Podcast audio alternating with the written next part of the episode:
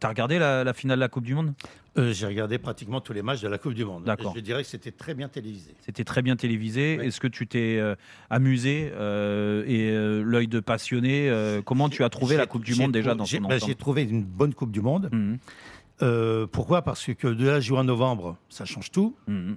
hein. Euh, les, les joueurs comme euh, moi étaient, euh, au mois de juin étaient très fatigués. Ouais. C'était difficile, même pour euh, voire blessé. même les jou- même voire blessés.